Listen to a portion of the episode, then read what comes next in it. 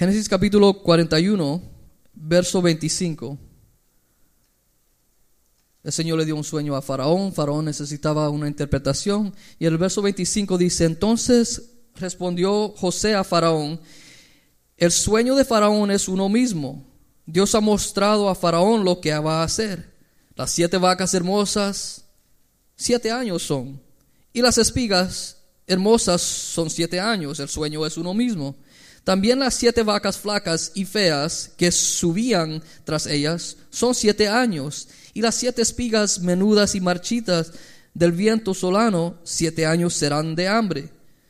Esto es lo que, lo que, lo que respondo a Faraón. Lo que Dios va a hacer lo ha mostrado a Faraón. He aquí vienen siete años de gran abundancia en la tierra de Egipto, y tras ellos seguirán siete años de hambre, y toda la abundancia y, toda la abundancia será olvidada en la tierra de Egipto y, el hambre consumirá la tierra. Y aquella abundancia no se echará de ver a causa del hambre siguiente, la cual será gravísima. Dice, el sueño te, te dice que van a haber siete años de prosperidad, pero después van a haber siete años de escasez. Aquí hay una lección porque cuando hablamos de esos momentos del monte, cuando están las cosas bien, Um, el, problema es de que no hemos aprendido lo que es ahorrar. No hemos aprendido lo que es aguardar para esos momentos difíciles. Y a veces los valles en los cuales nos encontramos son por nuestras propias decisiones. Ganamos 10 dólares y gastamos 20. Ganamos 100 dólares y gastamos 200. Y, a veces cuando, y, después de haber hecho eso, después nos encontramos en una situación difícil cuando llegan las siete vacas flacas. Y estamos clamando a Dios y hasta echándole la culpa a Dios que porque Él permitió eso. Mira, yo te dije que iban a llegar esos días. Pero no aprendimos la lección, lo que es ahorrar. Lo que en inglés se dice live within your means, ¿verdad? Um, y comparto esto porque esto se aplica aún espiritualmente. Un día, no sé si fue el año pasado, hace dos años, pero yo entré a la oficina con el pastor y la pastora, um, no planeando hablar de algo específico, pero empecé a compartir algo con ellos. Y um, era un momento de valle para mi vida, espiritualmente hablando, porque así me sentía yo. Y yo le dije a los pastores, me siento tan mal porque no oro como cuanto oraba antes. No leo la palabra como lo leía antes. No ayuno tantas veces como lo hacía antes. Y me siento desconectado con Dios. Estoy tan ocupado con el trabajo y, eh, con la familia, con todo, y me siento desconectado. Ya no oro. Me siento como que, quizás no, no soy digno ni de, decir soy un hermano en Cristo, mucho menos un ministro.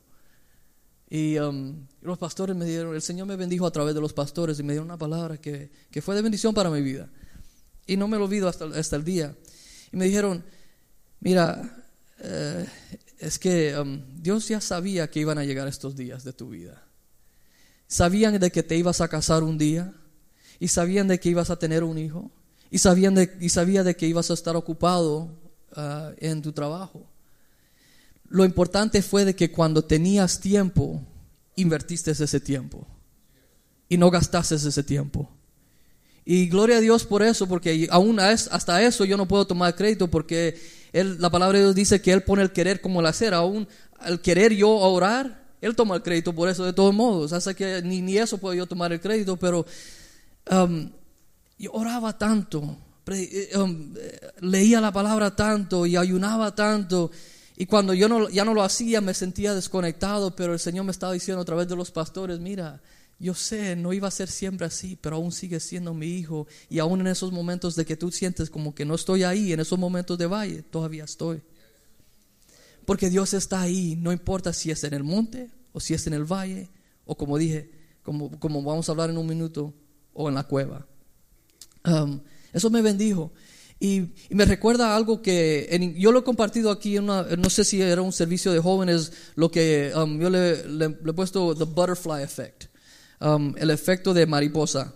Um, no sé si es exacto, 100% correcto este, lo, lo, que, lo que escuché, pero escuché o leí una vez de que un gusano, así se dice caterpillar, ¿verdad? Un gusano. Un gusano antes de hacerse mariposa, um, come y dependiendo de cuánto se alimenta ese gusano, cuando entra a lo que es el cocoon, no sé cómo se dice en español, eso mismo, um, cuando entra a esa columna, ¿cómo digo?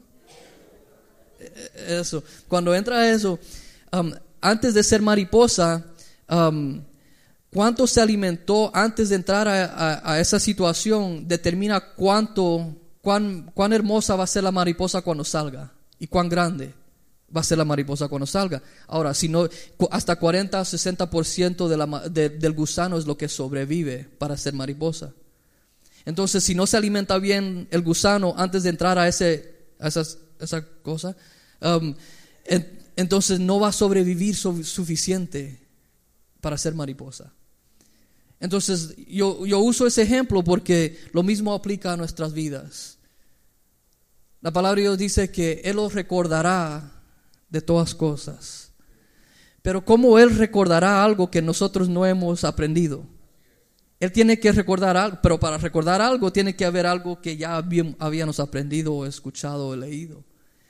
Entonces es necesario alimentarnos, no esperar hasta el momento de valle o de la cueva, alimentarnos aun cuando las cosas van bien porque quizás llegarán esos días donde quizás ya nos sintamos que estamos cerca de Dios y será esa palabra que nos sostendrá para salir de ese valle. Amén. El, monte es bueno, el monte es lo que nos da esperanza, it gives us hope. Pero son los valles y las cuevas lo cual prueba nuestro carácter y aún en los valles y las cuevas, es a veces donde encontramos la respuesta que hemos estado buscando en los montes. Hablemos de los valles. En el libro de Ezequiel, podemos ir ahí, pueden ir ahí conmigo. En el libro de Ezequiel capítulo 37, ya hemos leído esto, pero lo vamos a leer otra vez, ya lo conocemos. Pero Ezequiel 37, del verso 1 al 10, dice así, la mano de Jehová vino sobre mí y me llevó en el espíritu de Jehová y me puso en medio de un valle que estaba lleno de huesos y me hizo pasar cerca de ellos por todo en derredor. He aquí que era muchísimo sobre la faz del campo y por cierto secos en gran manera. Y me dijo, hijo de hombre, ¿vivirán estos huesos? Y dije, Señor Jehová, tú lo sabes. Me dijo, Señor, me, dijo entonces, profetiza sobre estos huesos y diles, huesos secos, oíd palabra de Jehová. Así ha dicho Jehová el Señor a estos huesos, he aquí yo hago entrar espíritu en vosotros y viviréis. Y pondré tendones sobre vosotros y haré subir sobre vosotros carne y os cubriré de, de piel y pondré en vosotros espíritu y viviréis y sabréis que yo soy Jehová. Verso 7. Profeticé pues, ¿cómo me fue mandado? Y hubo un ruido mientras yo profetizaba, y he aquí un temblor, y los huesos se juntaron, cada hueso con hueso. Y miré, y he aquí tendones sobre ellos, y la carne subió, y, la piel cubrió por encima de ellos, pero no había en ellos espíritu. Y me dijo, profetiza al Espíritu, profetiza, hijo de hombre, y di al Espíritu, así dicho Jehová el Señor, Espíritu, ven de los cuatro vientos y sopla eh, sobre estos muertos y vivirán. Y profeticé como había, me había mandado, y entró Espíritu en ellos, y vivieron y estuvieron sobre sus pies un ejército grande en extremo. Un ejército salió de un valle. Un ejército salió de un momento de lo que nosotros podemos decir es un momento duro en la vida. Pero de ahí es donde salió un ejército. A veces lo bueno sale de lo bajo. La Biblia dice que de lo vil y lo poco y de lo bajo escogió Dios para avergonzar a lo fuerte. De lo vil. I'll say it in English. God chose the weak things of this world to put the wise to shame. And he chose the strong things of this world to confound the wise. I mean, the weak things of this world to, to confound the, the strength. Porque Dios escoge lo, lo malo. Incluso eh, estaba tomando notas cuando el pastor estaba predicando la semana pasada, pienso que la semana pasada, y, compartí con Tony. Um, y, y, le dije, mira Tony, um, es tremendo de que um, eh, como yo soy supervisor el trabajo y, um, miro resumes y a ver quién califica para la posición y, etcétera. Um, nosotros miramos y buscamos a la persona calificada, alguien que tiene buenas calidades, alguien que el, el, el sobresaliente. Sin embargo, Dios miraría al más bajo y diría, yo no quiero el, sobresaliente, yo quiero que está más bajo. Porque ahí es donde el Señor se gloria más. Es usando a gente común y corriente como nosotros. De lo bajo Él escoge. Y en Primera de Reyes podemos ver e, e, esa escritura que de la canción que estábamos hablando hace un, hace momento. Podemos ir ahí, Primera de Reyes capítulo 20, el capítulo 23. Dice, el siervo del rey de Siria le, le, dijeron, y los siervos del rey de Siria le dijeron, sus dioses son dioses de los montes, pero eso no nos, por eso nos han vencido. Mas si pelearemos con ellos en la llanura, se verá si no los vencemos.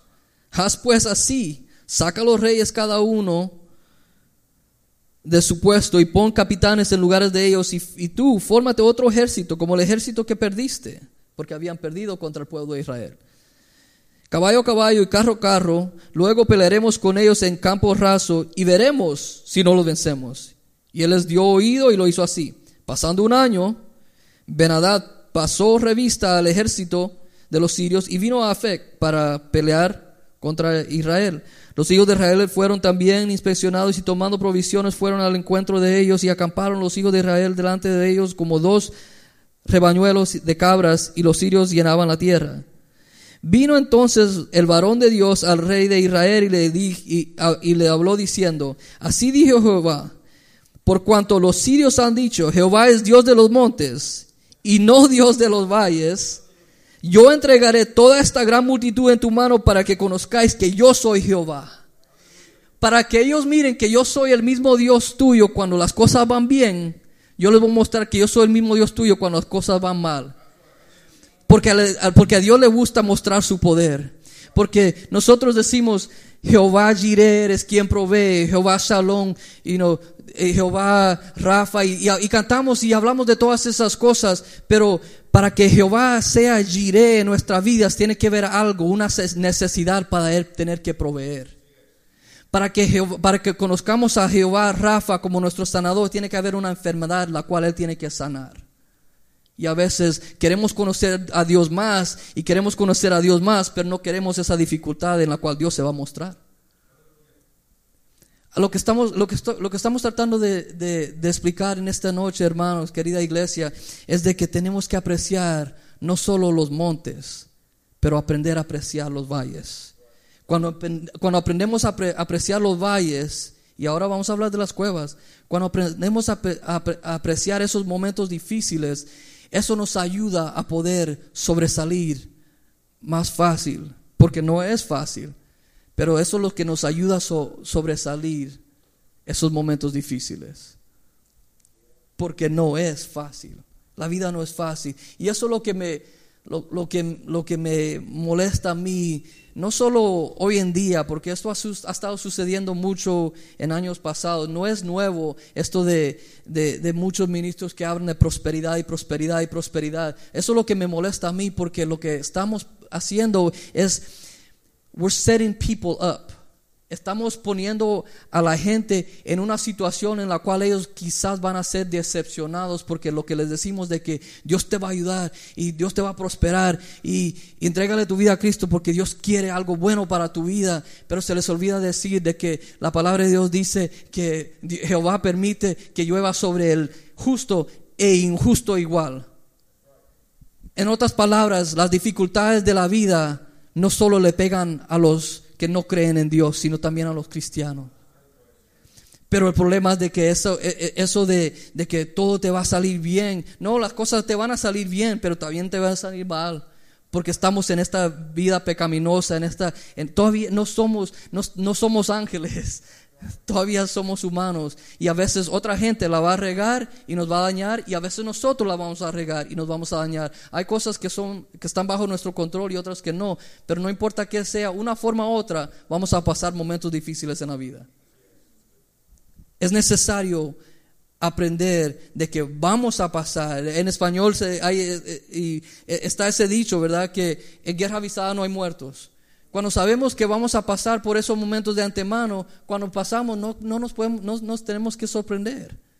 Él dijo, en el mundo tendréis aflicción. Ya nos, nos advirtió desde antemano.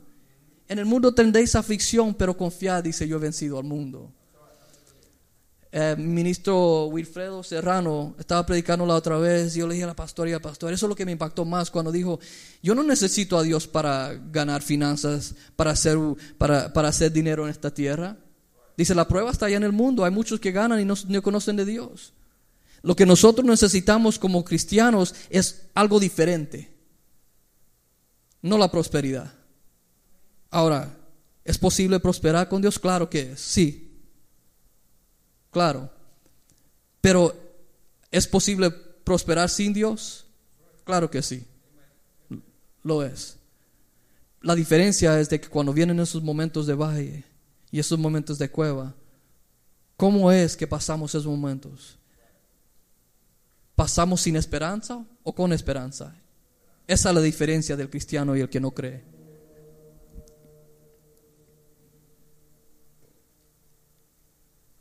En Primera de Samuel, ahora vamos a hablar de las cuevas. En Primera de Samuel capítulo 22.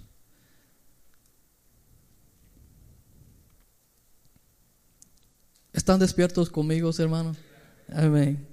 Porque yo estoy cansado también. Estaba, estaba yo preparándome. Le dije, le dije a mi esposa, um, my goodness, el, domingo yo había notado ciertas cosas, dije, este, este, yo pienso que voy a predicar sobre este tema, esto es lo que yo siento predicar la siguiente vez que predique, y el domingo el pastor me dice, predica tú el bien.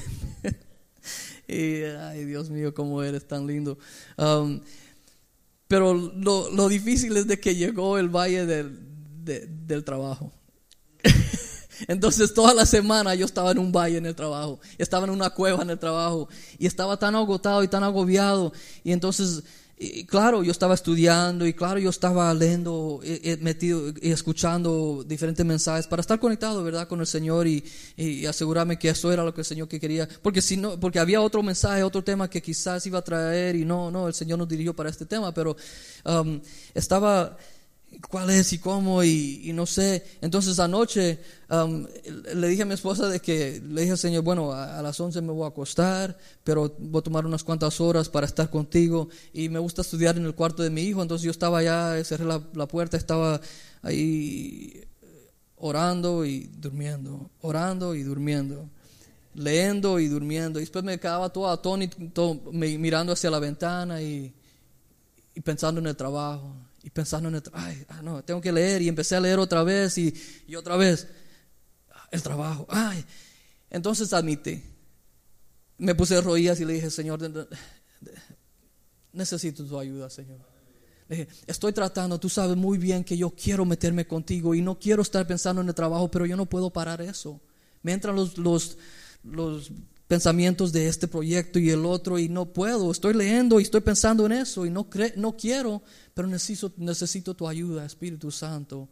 Es tu palabra la que necesito. Y me puse a leer otra vez. Como a la media hora, a los 40 minutos, la cosa estaba fluyendo. Yo le había dicho al Señor, le había dicho a mi esposa, como a las 11 me voy a acostar. Y como a las 11 empezó a fluir la cosa. Y entonces, um, de repente me vino ese pensamiento, mira, yo contesté tu oración. Y le dije, gracias Señor. Porque sin darme cuenta empezó a fluir. Y como a la una de la mañana todavía estoy, estoy, estoy estudiando y leyendo y, le, y, me pongo de rodillas a darle gracias a Dios por mensaje. Y um, me recordé de algo que había escuchado entre la semana, que dice, ¿estás dispuesto a perder sueño por el hecho de acercarte a Dios? Entonces cuando me rodeé a la una de la mañana, tener que despertarme en tres, cuatro horas, no fue larga la oración, le dije, gracias Señor por tu palabra, gracias por, porque tú todavía te preocupas por tu pueblo. Y sí, yo estoy dispuesto, dispuesto a perder sueño por el hecho de acercarme a ti. Dios es fiel, pero nos tenemos que esforzar un poco, acercarnos hacia Él. Vayamos a 1 Samuel capítulo 22, verso 1. Dice, yéndose luego David de ahí, David ahí, de ahí, huyó a la cueva, ¿a la qué? A la cueva de Adulam. Y cuando, y cuando sus hermanos, y, y cuando sus hermanos y toda la, la casa de su padre supieron, vinieron ahí a él. Y se juntaron, este verso, verso 2, y se juntaron con él todos los afligidos y todo el que estaba endeudado y todos los que se hallaban en amargura de espíritu, y fue hecho jefe de ellos. Y tuvo consigo como 400 hombres. En segunda de Samuel habla de los hombres valientes de David. Y los hombres valientes de, de David salieron de estos hombres. Habían como 37 hombres, algo así que según Samuel habla, pero salieron de estos hombres. Hombres guerreros, hombres fuertes, hombres de David que conquistaron tanto, salieron de una cueva. Lo interesante de una cueva de que por, por lo menos el valle hay una esperanza porque uno dice, bueno, allá está el monte. Uno puede ver algo, por lo menos. En una cueva está oscuro. Eso está peor. Pero de ahí salió, salieron los valientes de David. Otra vez, es algo cuando caemos aún más profundo de lo que pensamos que es un valle, cuando aún nos vamos escondiendo de Dios y ya no queremos más, aún ahí la mano de Dios nos alcanza. De lo profundo de la profundidad, de la oscuridad, de la cueva, de ahí nos saca Dios y dice, quiero hacer algo grande contigo. Pero para que Dios se muestre su gloria otra vez, tiene que haber ese momento de oscuridad. Y cuando, cuando aprendemos a aceptar esos momentos y no pelear tanto contra ello, entonces quizás salgamos más pronto de esa situación. Los últimos dos ejemplos que voy a hacer y, no voy a dilatar mucho más con el mensaje. En, en, Juan capítulo 11 habla, habla de, Lázaro y dice la palabra de Dios de que, que Jesús fue y le dijo a él, yo soy la, resurrección y la vida. El que cree en mí, aunque esté muerto, vivirá. Pero miren el verso 38. El verso, verso Juan capítulo 11, verso 38. Dice, Jesús profundamente conmovido, otra vez fue, vino al sepulcro, era una qué? Una cueva. Y tenía una piedra puesta encima. Era una cueva. La tumba, el sepulcro, eran cuevas. Y de ahí sacó a un muerto llamado Lázaro. Pero aún más profundamente todavía, de ahí salió nuestro redentor metido en una cueva, en lo más oscuro, de ahí resucitó nuestro Redentor. A veces lo más bueno sale de lo más bajo. Y siempre estamos mirando hacia lo bueno, buscando lo bueno. Dios está mirando lo malo para hacer lo bueno. Dios es fiel en los montes, Dios es fiel en los valles y Dios es fiel en las cuevas con estas últimas escrituras vamos a terminar en Isaías capítulo 43. Verso 1 al 6. Dice, ahora sí dice Jehová, creador tuyo, oh Jacob, y formador tuyo, oh Israel, no temas porque yo te redimí. Te puse nombre, mío eres tú. Cuando pases por las aguas yo estaré contigo, y si por los ríos no te anegarán. Cuando pases por el fuego no te quemarás, ni la llama arderá en ti. Porque yo Jehová, Jehová Dios tuyo, el Santo de Israel, soy tu Salvador. A Egipto he dado por tu rescate, a Etiopía es y a Seba por ti. Porque a mis ojos fuiste de gran estima, fuiste honorable, y yo te amé. Daré pues hombres por ti y naciones por tu vida. No temas porque yo estoy contigo. Del oriente traeré tu generación, y del occidente te recogeré. Diré al norte, da acá y al sur acá, no, no, no te deten, no detengas, trae Trae de lejos mis hijos y mis hijas de los confines de la tierra. El verso 5, no temas porque yo estoy contigo, del oriente traeré generaciones por ti. Isaías capítulo 41, verso 8. Pero tú, Israel, siervo mío eres tú, Jacob, a quien yo escogí, descendencia, descendencia de Abraham, mi amigo, porque te tomé de los confines de la tierra y de tierras lejanas te llamé. Y te dije, mi siervo eres tú, te escogí y no te deseché. No temas porque yo estoy contigo, no desmayes porque yo soy tu Dios que te esfuerzo, siempre te ayudaré, siempre te ayudaré. Empezamos hablando de mi hijo que yo dije, yo siempre le voy a ayudar, no importa cuántas veces, siempre cuando él me diga, help, yo voy a estar ahí para ayudarle. Siempre cuando gritemos, help, Él va a estar ahí. Siempre cuando digamos, ayúdame, Él va a estar ahí. Siempre te ayudaré, siempre te sustentaré con la diestra de mi justicia. He aquí que todos los que se enojan contra ti serán avergonzados y confundidos, serán como nada y perecerán los que contiendan contra ti, contienden contigo. Buscarás y los que tienen contienda contigo y no los hallarás, serán como nada y como cosa que no es aquellos que te hacen la guerra. Porque yo Jehová soy tu Dios quien te sostiene de tu mano derecha y dice, no temas, yo te ayudo. Ese es el Dios que servimos. Ese es el Dios que nos ama infinitamente. El Salmo 91 dice, el que habita al abrigo del Altísimo morará bajo la sombra del Omnipotente. Diré yo a Jehová, esperanza mía y castillo mío, mi Dios en quien confiaré. Él te librará del lazo del cazador, de la peste destructora. Con sus plumas te cubrirá y debajo de sus alas estarás seguro. Escudo y adarga es su verdad. No temerás el terror nocturno, ni la saeta que vuela del día, ni pestilencia que ande en oscuridad, ni mortandad que en medio del día destruya. Caerán a tu, a tu lado mil y diez mil a tu diestra, mas a ti no llegarán. Ciertamente con tus ojos mirarás y verás la recompensa de Dios, de, los impíos, porque has puesto a Jehová, que es mi esperanza, al Altísimo por tu habitación. No te sobrevendrá mal, ni plaga, ni plaga tocará tu morada pues a sus ángeles mandará cerca de ti que te guarden y, no, en todos tus caminos. En las, manos te, en, las manos te llevarán para que tu pie no tropiece en piedra. Sobre el león y el áspid pisarás, hollarás al cachorro del león y al dragón. Por cuanto en mí ha puesto su amor, yo también le libraré, le pondré en alto, por cuanto ha conocido mi nombre, me invocará y yo le responderé, con él estaré yo en la angustia lo libraré y le glorificaré, lo saciaré de larga vida y le mostraré mi salvación. Aleluya.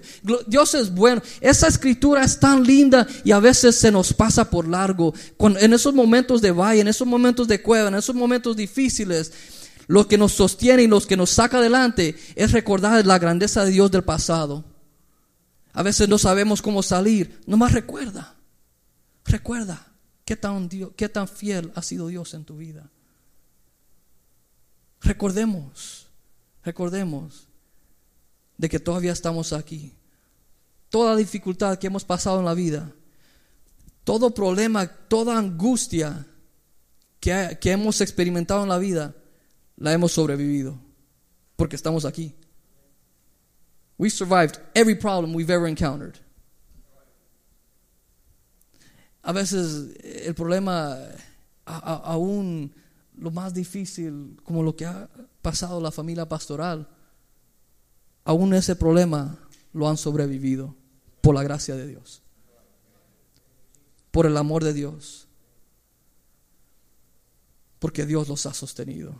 Y así también cada uno de nosotros, los problemas de nuestras vidas, las hemos sobrepasado. Cuando pasemos la segunda y la siguiente, recordémonos de que nos sacó de la última, porque Él sigue siendo Dios fiel. No solo el Dios de los montes, Y no solo Dios de los valles, pero también el Dios de las cuevas.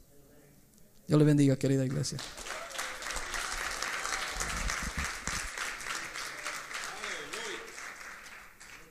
Muy buena palabra, gloria al Señor.